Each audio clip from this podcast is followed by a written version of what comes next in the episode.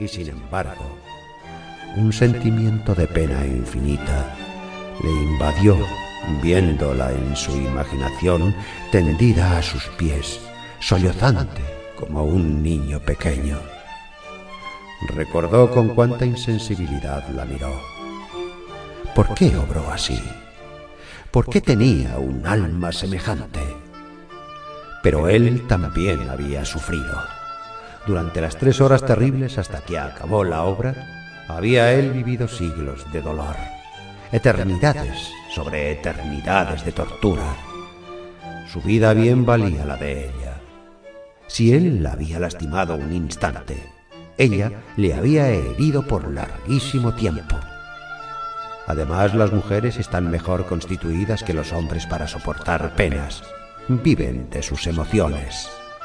No piensan más que en estas. Cuando eligen amantes, es sencillamente para tener a alguien a quien poder armar escándalos. Lord Henry lo había dicho, y Lord Henry conocía a las mujeres. ¿Por qué tenía él que inquietarse de Sibylla Vane? No era nada para él ahora. Pero, ¿y el retrato? ¿Qué pensar de aquello? Poseía el secreto de su vida y revelaba su historia.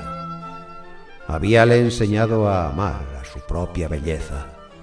¿Iba también a enseñarle a detestar su propia alma? ¿Debía volver a mirarlo? No era simplemente una ilusión de sus sentidos ofuscados. La horrible noche que acababa de pasar había originado fantasmas.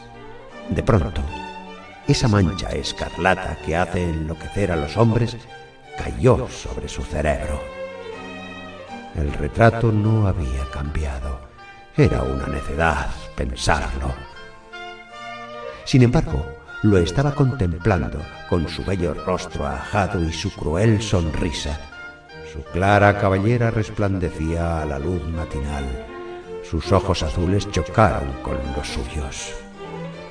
Un sentimiento de piedad infinita, no hacia él mismo, sino por su imagen pintada, le sobrecogió. 3. Estaba ya alterada y se alteraría más su oro perdería el brillo. Las rosas rojas y blancas se marchitarían. Cada pecado que cometiese añadiría una mácula más a las obras y destruiría su belleza. Pero él no pecaría.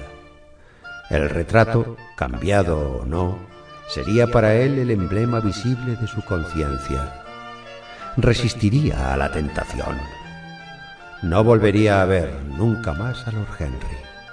No volvería, de todos modos, a escuchar aquellas sutiles y emponzoñadas teorías que despertaron en él, por primera vez, en el jardín de Basilio Hallward, la pasión por cosas imposibles.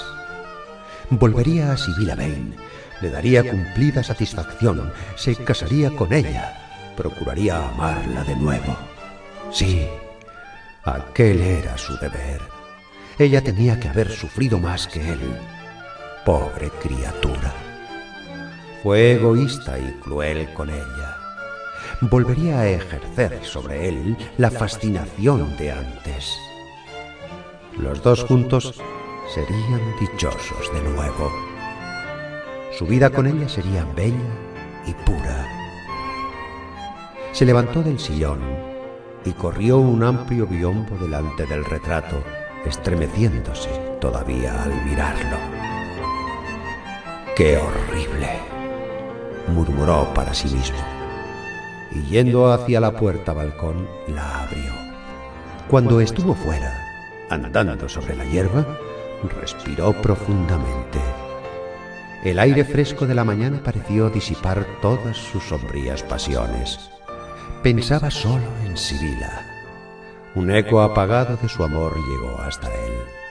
Repitió su nombre y volvió a repetirlo.